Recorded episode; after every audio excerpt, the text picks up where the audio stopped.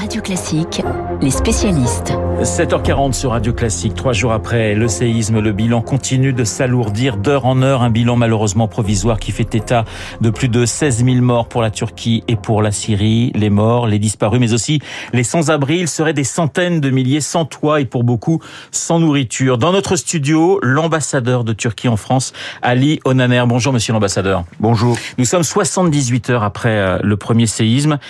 Il y a encore pour vous un peu d'espoir de retrouver des, survivants ou, ou c'est terminé?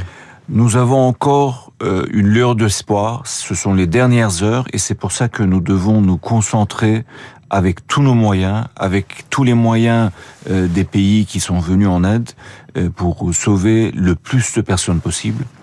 Euh, ce sont les dernières heures et c'est très important. Monsieur l'ambassadeur, on parle de 16 000 victimes. C'est malheureusement un chiffre qui sera très en dessous de, du bilan définitif de la réalité. Malheureusement, euh, les chiffres ne cessent pas d'augmenter. Ouais. Et quand nous regardons le nombre d'immeubles effondrés, euh, on estime à plus de 6 000. Euh, nous pouvons nous inquiéter d'avoir un nombre de victimes euh, élevé. Euh, et euh, comme je le disais, l'essentiel aujourd'hui, c'est de pouvoir sauver le plus de personnes possible. Euh, mais nous sommes inquiets que le nombre va augmenter. Le séisme a touché la, la Turquie sur plusieurs centaines de kilomètres. Oui, donc c'est une zone très large et l'intensité était très large. Sur l'échelle de Richter, nous sommes arrivés à 7,8, Oui. euh, ce que la Turquie n'avait jamais connu dans son histoire récente. Ce sont des villes totalement ravagées, des villes en partie touchées par ces tremblements de terre. Ce sont plusieurs millions de personnes qui se trouvent finalement dans cette zone de séisme en Turquie. En effet, plusieurs millions, millions de personnes sont, sont affectées. Euh, certains quartiers de ces villes euh, sont des quartiers euh, très denses.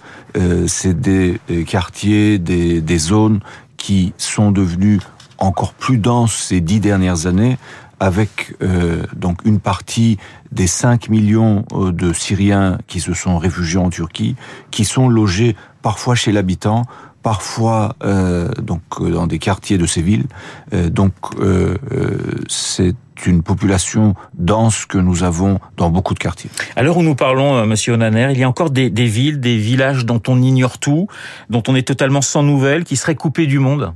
Non, l'avantage que nous avons eu, malgré la dimension très grande de, euh, du défi, euh, dès les premières heures, euh, il a pu être constaté, notamment par des drones qui ont survolé toute la région, euh, nous avons pu constater quelle ville, quel bâtiment euh, était détruit. Par contre, malheureusement, euh, les limites euh, physiques, les limites logistiques ont fait que euh, les secouristes n'ont pas pu commencer à travailler simultanément sur 6000 bâtiments, Ouais. ce qui est malheureusement impossible. Vous- avez euh, l'aide internationale est là, euh, la communauté internationale a répondu euh, tout de suite présent, mais vous avez le sentiment que ça ne va pas assez vite?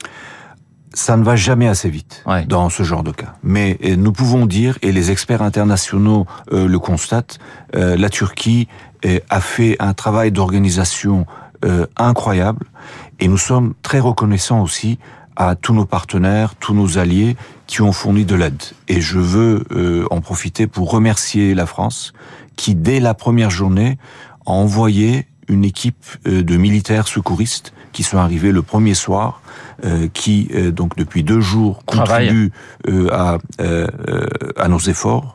Euh, nous sommes reconnaissants.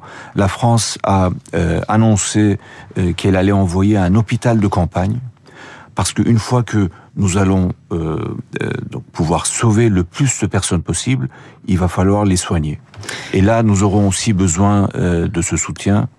Il y a la question des personnes bloquées sous les décombres. Il y a également ces dizaines, voire ces centaines de milliers de, de sans-abri qui ont, qui ont tout perdu, qui manquent de nourriture. Le froid est là, les températures sont négatives dans cette partie de la Turquie. Oui, pour les sans-abri, il n'y a pas d'inquiétude à avoir. La Turquie s'est très bien organisée. Hier encore, euh, ne serait-ce que dans la ville de Antalya, une station balnéaire, Ouais. tous les hôtels se sont euh, mobilisés pour pouvoir loger dans la seule ville de Antalya plus de 15 000 personnes. Donc la Turquie entière est euh, préparée pour recevoir toutes les personnes qui seraient euh, délogées euh, qui n'auraient pas euh, où se loger.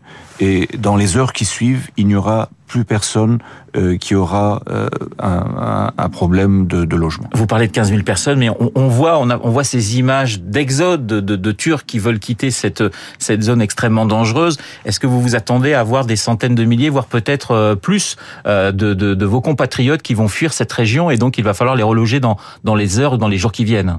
Oui, bien sûr. Donc euh, le nombre de euh, citoyens turcs à reloger euh, sera très important. Mais la Turquie tout entière est mobilisée et nous avons aujourd'hui de quoi loger tout le monde.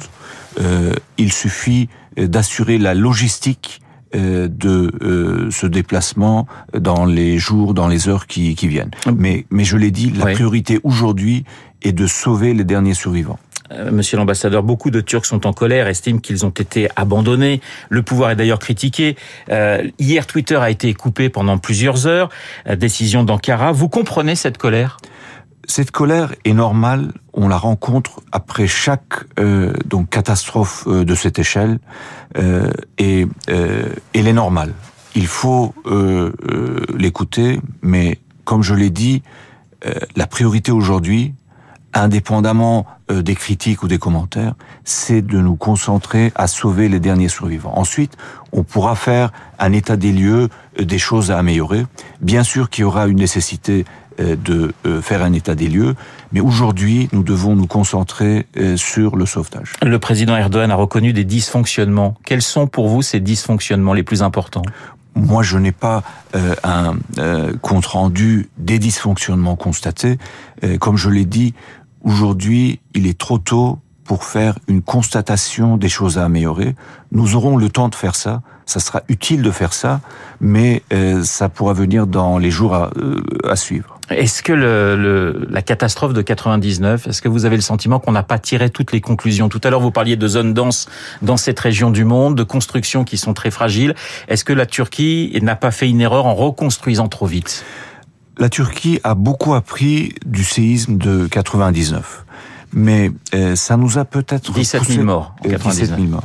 Mais euh, ça a peut-être poussé euh, l'opinion publique, la population turque, à se concentrer plus sur le prochain séisme à Istanbul que sur d'autres risques dans d'autres régions de la Turquie.